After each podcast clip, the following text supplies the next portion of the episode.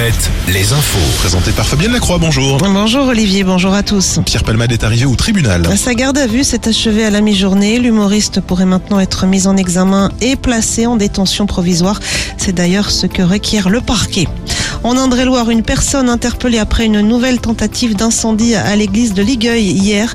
Le feu a pris au niveau de l'hôtel comme la dernière fois, le 4 février. Il a été rapidement maîtrisé et les dégâts sont très limités.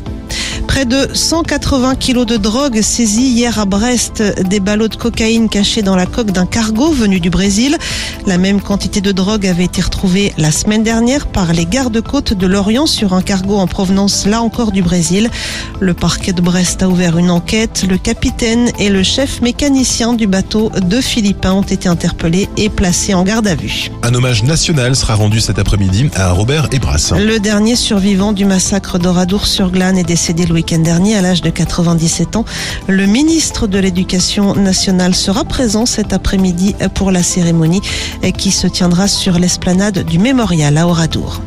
La réforme des retraites, les débats vont se poursuivre jusqu'à ce soir minuit à l'Assemblée nationale. Seuls deux articles sur 20 ont pu être adoptés. Le projet de loi dans sa version initiale sera donc examiné par les sénateurs à partir de la semaine prochaine. Les opposants à la réforme ont manifesté hier pour une cinquième journée de mobilisation. Les syndicats misent tout désormais sur l'appel au blocage à compter du 7 mars. Les sports avec le basket. Limoges affronte Dijon ce midi en quart de finale de la Leaders Cup. Coup d'envoi dans une demi-heure à Saint-Chamond.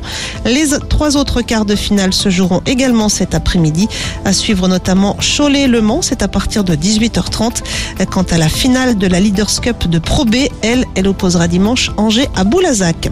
En attendant du foot, ce soir on joue en national. Concarneau accueille Bastia. Châteauroux se déplace à Bourg-en-Bresse et Cholet à Orléans. Passons à la météo. La météo avec manouvellevoiture.com. Votre voiture d'occasion disponible en un clic.